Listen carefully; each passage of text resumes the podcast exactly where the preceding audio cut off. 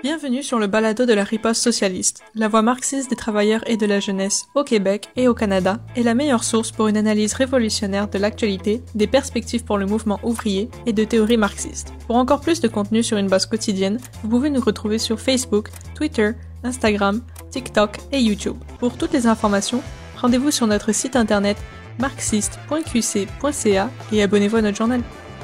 Selon un récent sondage, il y a plus d'un million de jeunes communistes au Canada. Et cela n'a rien de surprenant. Cet été, par exemple, il suffisait de respirer l'air ambiant pour se rappeler de l'ampleur et de l'urgence de la crise climatique causée par le capitalisme. Si vous êtes aussi communiste, vous êtes au bon endroit. Dans cette présentation, Laurence explique en quoi consiste le travail d'une organisation révolutionnaire et comment vous pouvez devenir membre et nous aider à construire dès maintenant. Une présentation par Laurence Beauregard. Merci, bonsoir camarades. Euh, je suis vraiment contente de voir l'enthousiasme dans la salle pour lutter pour le communisme ce soir. C'est vraiment, euh, c'est vraiment le fun de voir ça. C'est la première fois que je m'adresse comme ça à une salle remplie de communistes. Je trouve ça vraiment le fun. Tout le monde qui est ici ce soir a fait le choix de sacrifier son mercredi pour venir lutter pour le communisme. C'est pas, c'est pas rien. Vous auriez certainement pu rester chez vous, assis sur votre sofa, euh, ou je suis sûre que vous auriez des lectures ou du ménage à faire, mais non.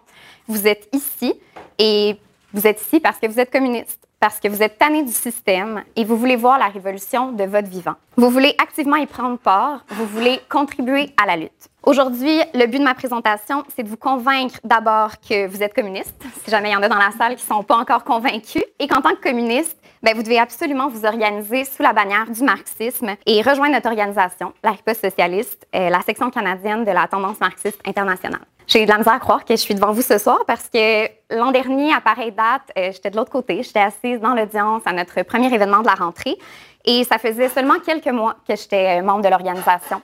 Et ça a pris du temps, honnêtement, me convaincre euh, de rejoindre l'organisation. Toute ma vie, j'ai eu l'impression que la politique, ça me concernait pas vraiment. J'en suis pas fière, mais j'ai même déjà voté pour Trudeau.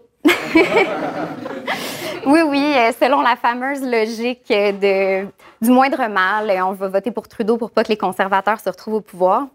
Mais au final, je me rendais quand même compte qu'un gouvernement ou l'autre, ben, c'était un peu pire, un peu moins pire, mais ça changeait jamais vraiment grand-chose. Par contre, j'étais consciente de toute la souffrance, de toute la misère, euh, de tous les problèmes de la société. Puis, je voulais changer le monde, comme vous probablement ce soir. Euh, mais en tant qu'individu, je me sentais impuissante. Hein. C'est pas mon vote qui allait changer quoi que ce soit. Et euh, ben, en tant qu'individu, c'est ça, je pouvais pas faire grand-chose. Donc, je me suis tournée vers la relation d'aide. Hein. Je me suis dit que sans pouvoir changer le monde, peut-être que j'allais pouvoir changer quelques vies. Ça allait déjà être ça. Mais je savais au fond que ça allait juste être un plaster sur une plaie ouverte. Si on fait juste traiter les symptômes sans soigner la maladie, ben on va jamais guérir. Avant de rencontrer la riposte, la seule fois que j'avais entendu parler vraiment de communisme, c'était dans un cours au cégep. Et la conclusion de ça, c'était que c'est une bien belle idée sur papier, mais ça a déjà essayé, puis ça n'a jamais marché. Il n'y a pas si longtemps, c'était encore vraiment marginal de se dire socialiste ou même communiste au Canada. J'ai connu la riposte donc il y a environ deux ans et demi. Un vieil ami du secondaire m'a écrit sur Facebook pour me demander euh, si je m'intéressais au socialisme. C'est comme ça qu'on abordait les gens dans le temps. Et on leur disait Salut, est-ce que tu t'intéresses au socialisme Puis on travaillait fort après ça pour les convaincre de nous rejoindre. Mais maintenant, c'est le contraire. C'est les gens qui viennent à nous puis nous disent direct Je suis communiste, je veux vous rejoindre, je veux vous aider à construire l'organisation. Ils sont tannés de l'impasse du système capitaliste, ils veulent s'impliquer activement dans la lutte. Il y a un sondage récemment qui a montré que 13% des jeunes Canadiens de 18 à 34 ans pensent que le système économique idéal au Canada, ça serait le communisme. Si on regarde juste les 18 à 24 ans, ça monte à 17 et c'est normal, on parle de la génération euh, qui a grandi sous les effets de la crise économique de 2008, celle qui n'a rien connu d'autre que l'austérité, la crise environnementale, la guerre, la crise du logement et j'en passe. Puis on n'a pas les chiffres pour les moins de 18 ans, mais si la tendance se maintient, on peut s'attendre à ce qu'ils soient encore plus enthousiastes pour le communisme. Depuis qu'ils sont au monde, ils constatent l'échec du système capitaliste à faire quoi que ce soit pour améliorer la situation. C'est pour ça qu'on voit vraiment la radicalisation de la jeunesse. Hein? Il est question de plus d'un million de jeunes communistes au Canada. C'est vraiment immense. Puis on voit ça partout ailleurs dans le monde. Selon le même sondage, qui, soit dit en passant, est un sondage de euh, l'Institut Fraser, hein, une grosse compagnie, une grosse entreprise capitaliste, donc c'est pas, pas nous qui le dit.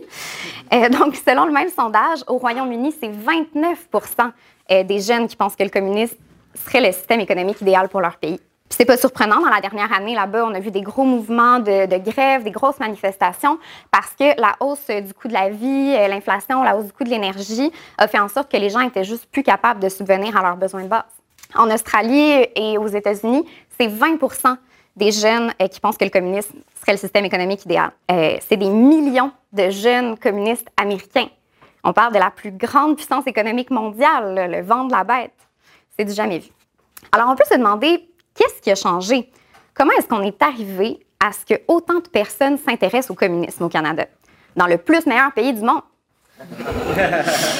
Après la Deuxième Guerre mondiale, il y a eu un boom économique vraiment exceptionnel, sans précédent. Et donc, le gouvernement pouvait se permettre des réformes sans précédent tout en étant sous le capitalisme. On peut penser au système de santé avec le régime d'assurance maladie. On peut penser aussi au système d'éducation qui est beaucoup plus accessible qu'ailleurs dans le monde, euh, aux nombreux programmes sociaux, au taux de syndicalisation élevé. Tous ces gains sociaux-là, toutes les avancées ont nourri les illusions de la population euh, envers la possibilité, dans le fond, de réformer ou d'améliorer le système. Vos parents, vos grands-parents regardent probablement en arrière avec nostalgie Hein, ils voudraient retourner euh, à cette époque-là où le capitalisme avait encore des choses intéressantes à offrir. Mais on en est loin aujourd'hui. Hein. Depuis au moins les années 80, on a vu le retour des grosses crises économiques. Euh, et avec chaque crise, il y a eu des reculs. Il y a eu la crise économique de 2008. Et on disait qu'une crise de cette envergure-là, ça arrive juste une fois dans une vie. Hein, on a subi les conséquences. vous pouvez rire, vous pouvez rire. oui, on en, on en ressent euh, encore aujourd'hui euh, les effets. Hein, on a vu euh, de l'austérité, des coupes dans les programmes et les services publics, puis il n'y a jamais eu les investissements nécessaires pour rattraper tout ça. Donc, c'est ça, on en ressent encore aujourd'hui les effets, puis nos systèmes de santé et d'éducation sont en lambeaux. Je suis certaine que je vous apprends rien. On est frappé aussi de plein fouet par la crise climatique. Hein, vous l'avez vu cet été, non seulement le nord du Québec euh, a brûlé et on a ressenti la, la boucane jusqu'à Montréal, mais il y a aussi eu encore une fois des, feux énormes en Colombie-Britannique. Euh, dans les territoires du nord-ouest, ils ont même été obligés d'évacuer la capitale, Yellowknife. C'est vraiment grave. Oui, donc le système capitaliste offre aucune solution à la crise environnementale. On a vu aussi la crise sanitaire, hein, la pandémie ça fait pas si longtemps, qui a exposé le, capitalisme. On a vu les conséquences désastreuses des millions de morts à cause de l'incapacité des gouvernements à correctement gérer la crise. Vous avez sûrement vu euh, des mimes passés qui comparent la situation économique des années 70 euh, à celle d'aujourd'hui, hein, les salaires, les prix des maisons.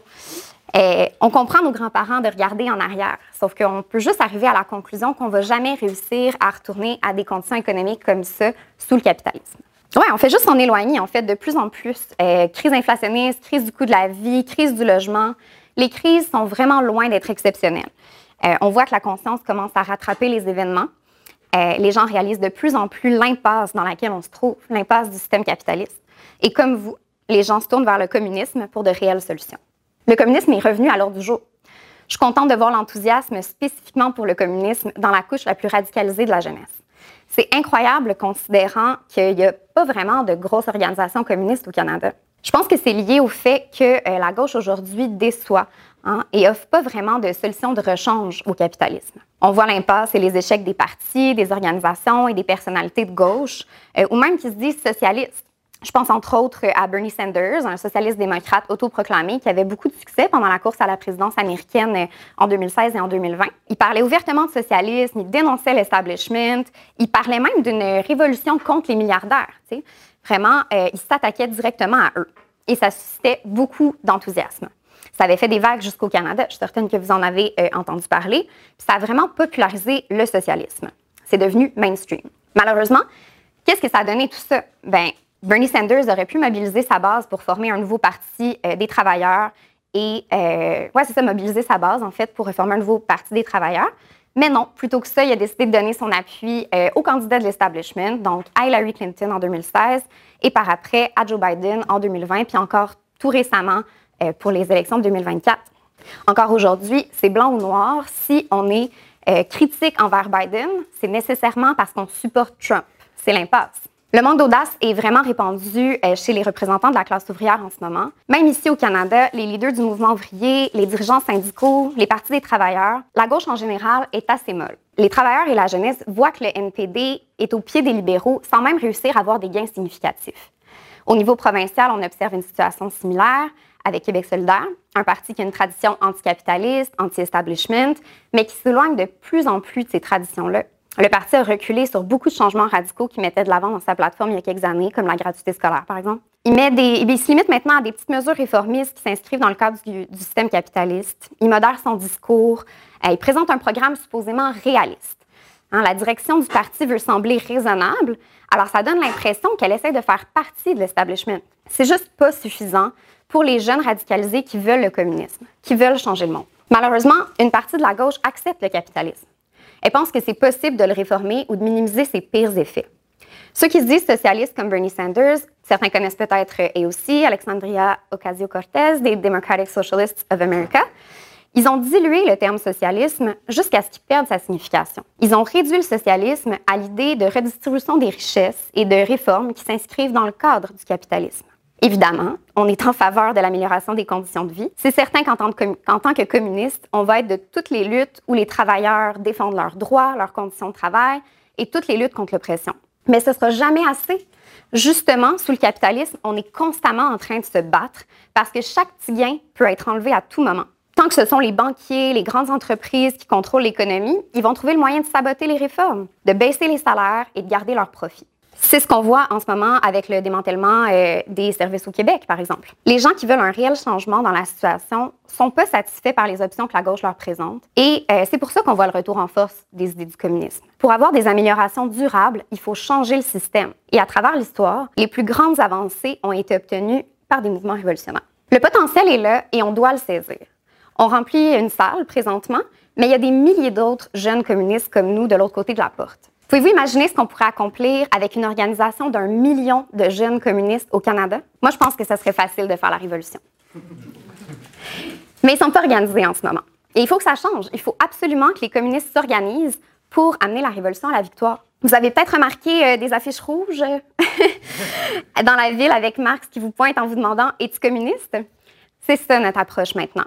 On est marxiste, on s'appuie sur une analyse du monde qui nous entoure pour élaborer nos perspectives et nos stratégies. Et on a remarqué un changement dans la situation mondiale, dans la situation ici au Canada. Hein. Comme je l'ai dit, on est rendu à plus d'un million de jeunes communistes canadiens. C'est à eux qu'on s'adresse.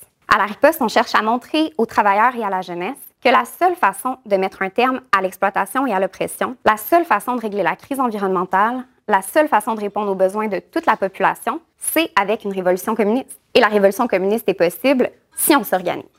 Vous avez peut-être remarqué que j'utilise euh, les termes socialisme, communisme un peu interchangeablement, donc euh, on va les utiliser interchangeablement euh, pour, le pour, pour la durée de ma présentation. Ma présentation pardon. donc, les communistes, ben, ils voient nos affiches, puis les scannent, puis ils nous écrivent. On reçoit des centaines de messages à l'échelle du pays de gens qui ont envie de s'organiser et de rejoindre la lutte pour le communisme. La réponse est très positive. Les gens qui répondent oui à cette question-là ont généralement plus d'illusions dans, dans le système. Ils ont tiré leurs propres conclusions sur la nécessité de faire la révolution. Ils ont compris que des réformes mèneront jamais au communisme. Ce sont des personnes qui ont été radicalisées par la vie, par les atrocités de la crise du capitalisme. Elles sont enragées contre le système et animées d'un profond désir de transformer la société. Je vais vous lire euh, un des messages qu'on a reçus. Je suis communiste depuis aussi longtemps que j'existe. J'entre maintenant dans la vingtaine et je souhaite activement prendre part à un mouvement plus grand que moi-même dans l'espoir de libérer la classe ouvrière des chaînes du capitalisme. Je vais en lire un autre qui nous a été envoyé par euh, une camarade, maintenant euh, Alissa, qui a été, qui a été recrutée dans l'organisation, qui a rejoint l'organisation depuis qu'elle nous a écrit. Elle nous a dit Je partage vos idées et votre direction révolutionnaire et j'aimerais faire partie du groupe qui est déterminé à changer ce monde. Est peut-être même dans la salle ce soir. hey, Alissa!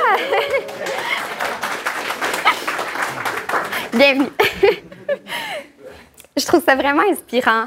Euh, c'est juste deux exemples, mais je pense que ça reflète bien le changement d'humeur dans la société. Des personnes comme ça qui arrivent à la conclusion qu'elles sont tout simplement plus capables de vivre dans ces conditions-là et qui veulent contribuer, c'est ces personnes-là qu'on cherche. Celles qui ont la motivation, qui sont prêtes à faire les efforts et les sacrifices nécessaires pour construire une organisation révolutionnaire et changer le monde. Comme disait Marx, les philosophes n'ont fait qu'interpréter le monde de différentes manières. Ce qui importe est de le transformer. Nous, on veut implanter partout des groupes de communistes qui partagent les idées du marxisme et qui construisent les forces révolutionnaires au Canada.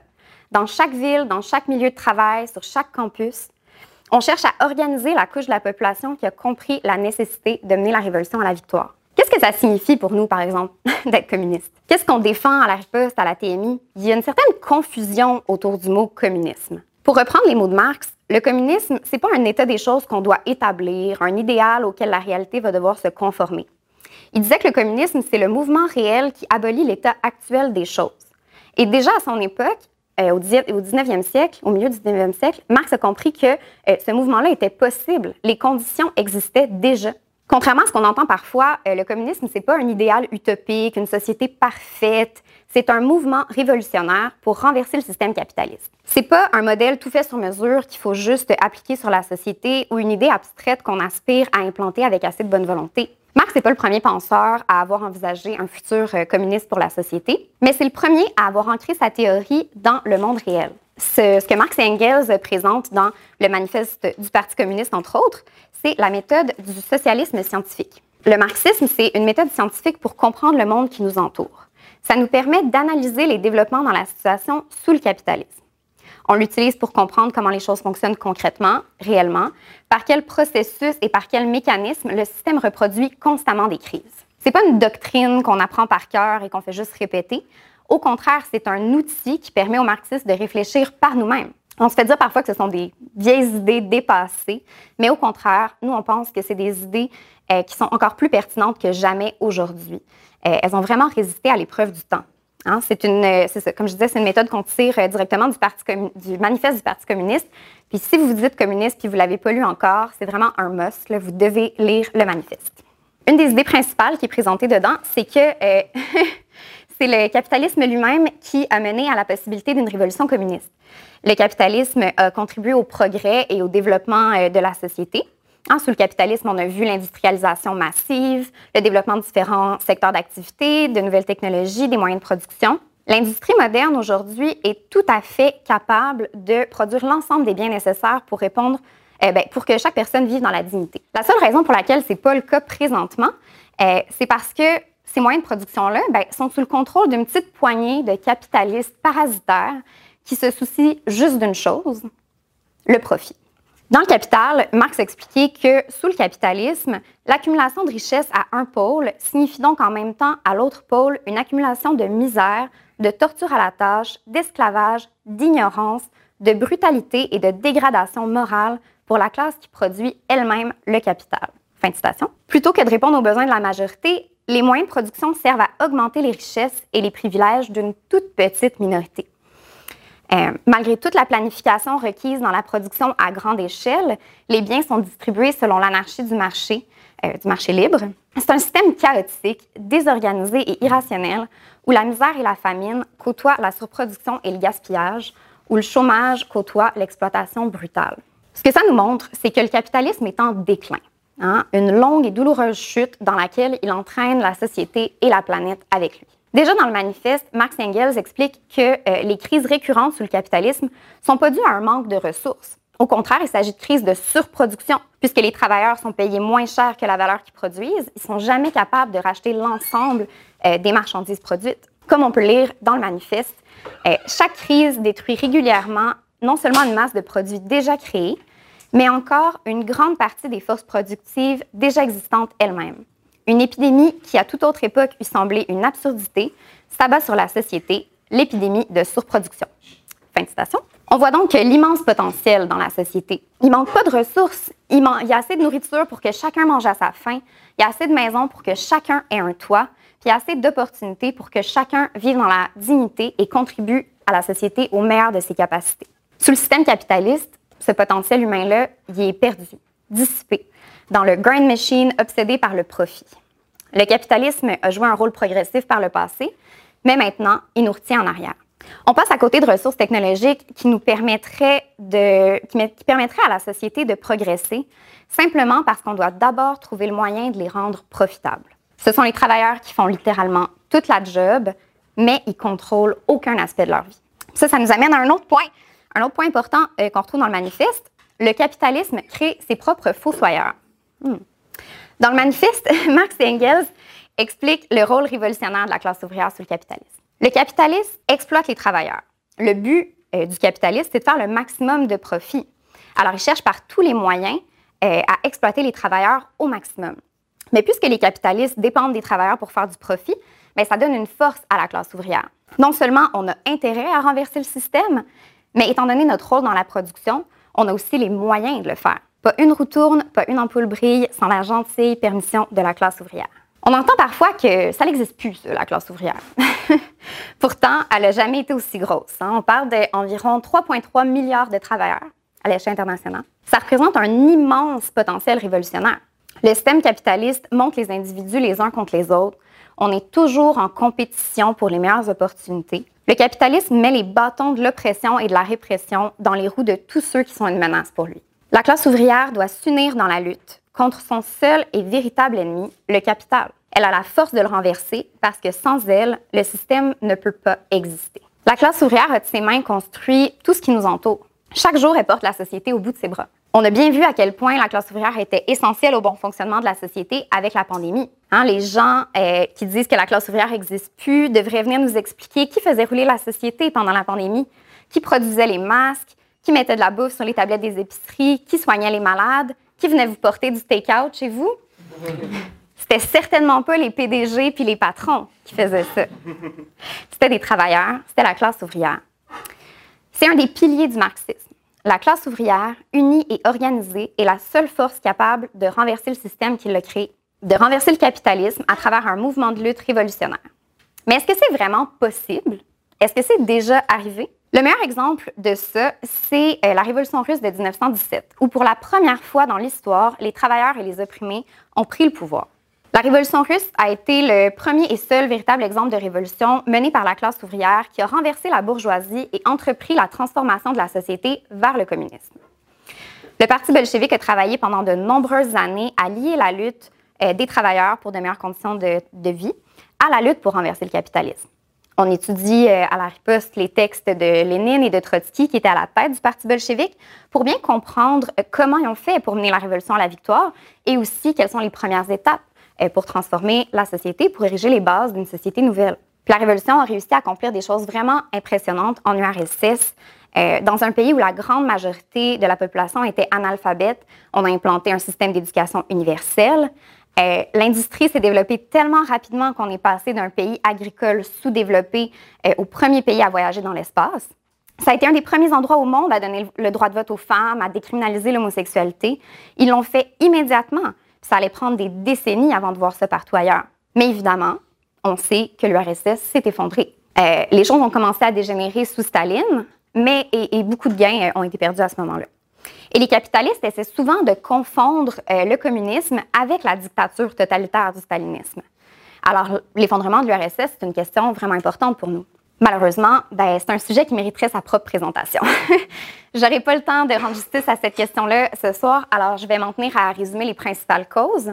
Euh, donc, étant donné le caractère international du système capitaliste, euh, le mouvement de la classe ouvrière vers le socialisme doit être international lui aussi. Il ne peut pas y avoir de socialisme dans un seul pays comme le prétendait Staline. Il faut comprendre qu'au moment de la Révolution en 1917, la Russie était beaucoup moins développée que le reste de l'Europe. C'était un pays arriéré économiquement. L'URSS s'est retrouvée isolée quand partout euh, les leaders socialistes ont trahi la classe ouvrière et que toutes les autres tentatives de révolution en Europe ont échoué à renverser le capitalisme. Et donc, il y a même eu une guerre civile hein, où les puissances impérialistes et les tsaristes ont essayé de renverser la révolution. Toutes ces conditions-là ont rendu ça extrêmement difficile pour les travailleurs de s'impliquer dans le contrôle démocratique de la société. Ça a mis en place les conditions pour qu'une toute petite clique bureaucratique prenne le pouvoir. Hein, donc, le, petit groupe à la tête du gouvernement a repris tout le pouvoir qui était dans les mains des ouvriers organisés. Euh, les stalinistes ont même activement nuit à d'autres tentatives révolutionnaires ailleurs dans le monde, par peur qu'une révolution victorieuse ailleurs donne un exemple euh, aux travailleurs russes. Mais si vous voulez euh, creuser la question davantage, Trotsky a vraiment bien expliqué la montée du stalinisme et les problèmes de l'Union soviétique d'un point de vue marxiste dans son livre La Révolution trahie et dans plusieurs autres textes. C'est vraiment important d'étudier l'histoire. Euh, il faut apprendre des événements historiques significatifs comme la Révolution russe et sa dégénérescence pour comprendre ce qui est à faire et à éviter dans l'avenir. Il ne faut pas jeter le bébé avec l'eau du bain euh, et abandonner le communisme à cause des échecs du passé. L'URSS, premièrement, c'était pas du communisme. Euh, la petite clique dont je parlais, qui prétendait être en train de mettre en place le communisme, les mêmes qui avaient leur carte de membres du Parti communiste dans leur poche, ben, c'est la même gang qui, au final, ont abandonné la révolution et qui sont devenus des oligarques. Une des leçons importantes qu'on tire de ces événements-là, c'est qu'une révolution isolée ne peut pas se rendre au socialisme. C'est pour ça qu'on est internationaliste. C'est possible. Ça prend juste une révolution victorieuse euh, pour que ça se répande partout dans le monde. On a vu à quel point les mouvements révolutionnaires sont contagieux. Je pense entre autres euh, au printemps arabe où ça sautait dans un pays après l'autre. Euh, on a vu aussi les manifestations BLM qui se sont étendues euh, à travers toute la planète. Des millions ont pris la rue. Nous, à la riposte, on est des internationalistes révolutionnaires. Hein. on fait partie d'une organisation internationale. On a des camarades en ce moment dans plus de 40 pays qui sont en train de construire les forces révolutionnaires du marxisme. C'est seulement à travers une révolution mondiale qu'on peut réussir à éliminer l'emprise du profit privé et à disposer des ressources de la planète librement pour que chacun puisse en bénéficier. C'est seulement comme ça qu'on va pouvoir éliminer les classes sociales et toute l'oppression et l'exploitation qui vient avec et arriver au communisme. La chute de l'URSS, c'était supposé d'être la fin du communisme, la victoire du capitalisme. Il y a eu une énorme vague de propagande anticommuniste et pro-économie de marché partout dans le monde. Euh, le communisme, c'est le totalitarisme, c'est la famine, c'est la pauvreté, c'est 100 millions de morts. Je suis certaine que vous l'avez déjà entendu, ce chiffre-là, hein, les fameux 100 millions de morts. Ça vient du euh, livre noir du communisme euh, qui a été publié en 1997, donc vraiment pour venir clouer le cercueil du communisme après la chute de l'URSS. Mais quelques années plus tard, les auteurs eux-mêmes ont avoué que c'était de la bullshit, ce chiffre-là, en fait. Il y a aussi Francis Fukuyama, que vous connaissez peut-être, un économiste américain assez influent, qui a publié un livre dans lequel il a déclaré la fin de l'histoire. Hein? Le capitalisme est le meilleur système, l'avenir ne sera que paix, démocratie et prospérité. Sauf que 30 ans plus tard, la population commence à se rendre compte qu'elle se fait avoir. Aujourd'hui, on ne peut pas parler de paix euh, quand on finance la guerre en Ukraine. On ne peut pas parler de démocratie quand le gouvernement a constamment recours à la clause dérogatoire pour contourner la Constitution. On peut définitivement pas parler de prospérité alors que la population n'a jamais été aussi endettée et que de nombreuses personnes se retrouvent la tête sous l'eau à cause de la hausse de l'inflation et du taux d'intérêt. L'histoire est loin d'être finie et le communisme revient en force. Si vous êtes ici, j'ai pas besoin de vous convaincre que le capitalisme est en crise. on, entend parfois que le système est brisé. Mais non, il n'est pas brisé parce que ça impliquerait qu'on peut juste le réparer. Le capitalisme fonctionne tout à fait comme il a été conçu, pour servir une classe et exploiter les autres. C'est pas un système qui remplit tranquillement le fossé entre les riches et les pauvres. Il le creuse. Hein? On peut pas tranquillement améliorer le système avec des petites réformes jusqu'à ce qu'il n'y ait plus de classe sociale. On doit abolir le capitalisme.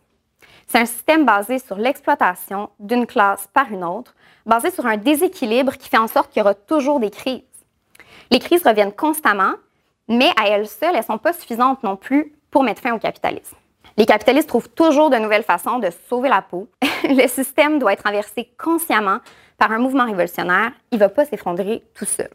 Euh, des mouvements de masse où les gens sortent dans la rue et font la grève pour dénoncer les atrocités du système capitaliste et exiger un changement, il y en a eu d'innombrables exemples à travers l'histoire, mais aucun n'a réussi à mettre un terme au système capitaliste. Il y a une raison pour ça. La principale raison, c'est le manque de direction révolutionnaire.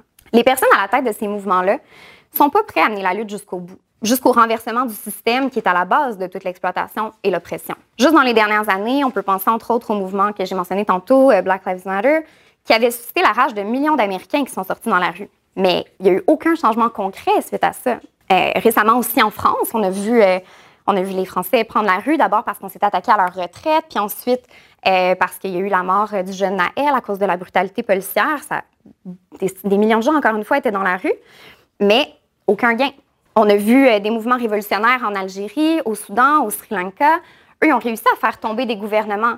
Mais au final, les conditions n'ont pas changé tant que ça. C'est juste des nouveaux riches qui se sont retrouvés au pouvoir. Qu'est-ce qu'on vient faire là-dedans, euh, pour avoir des gains qui restent, ben, comme je l'ai dit, il faut renverser le système.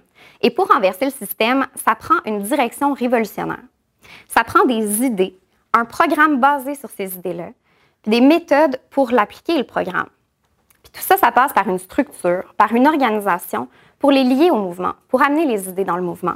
Euh, c'est ça qu'on fait, nous, à la riposte. On cherche à construire ce parti révolutionnaire, le parti qui va guider les travailleurs dans la lutte, qui va mettre de l'avant des slogans et des stratégies qui vont nous permettre de remporter la victoire du communisme. On veut unir ceux qui sont arrivés à la conclusion de la nécessité de faire la révolution et qui veulent la réaliser. En ce moment, notre organisation est tout petite. On n'a pas vraiment d'influence dans le mouvement ouvrier. On est encore assez insignifiant sur la scène politique. Mais on ne peut pas attendre que la révolution éclate. Hein? Ça peut arriver à n'importe quel moment.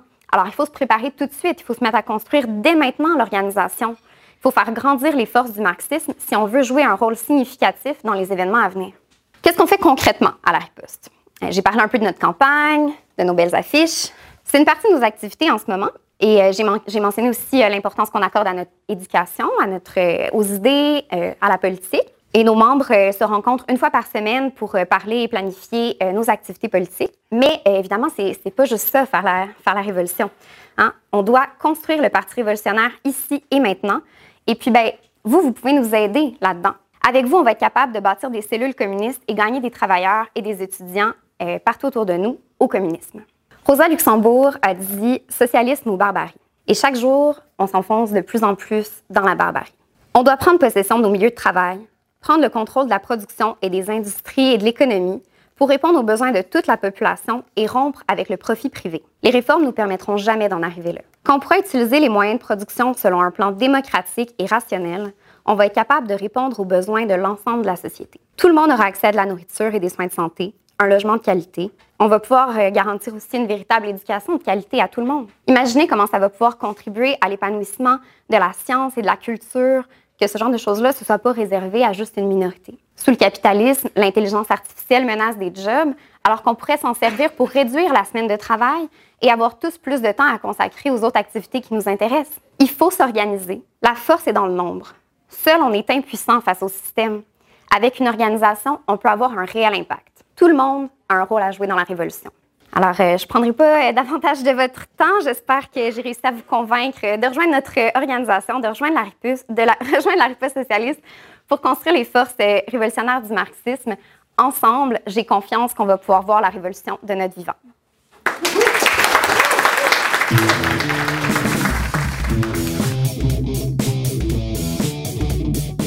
Merci d'avoir syntonisé notre balado. On espère que vous avez aimé cet épisode. La Riposte socialiste est une organisation révolutionnaire qui lutte pour la transformation socialiste de la société. Nous sommes la section canadienne de la tendance marxiste internationale. Nous cherchons activement à éduquer les travailleurs et la jeunesse aux idées authentiques du marxisme afin de lutter contre les attaques capitalistes et l'austérité et de mettre fin au capitalisme. Cependant, nous ne serons pas en mesure de le faire par nous-mêmes. Alors si vous êtes d'accord avec les idées qu'on défend, rejoignez-nous. Vous pouvez nous trouver sur Facebook, Twitter, Instagram, TikTok et YouTube. Pour toutes les informations, rendez-vous sur notre site internet marxiste.qc.ca, abonnez-vous à notre journal et aidez-nous à construire les forces du socialisme.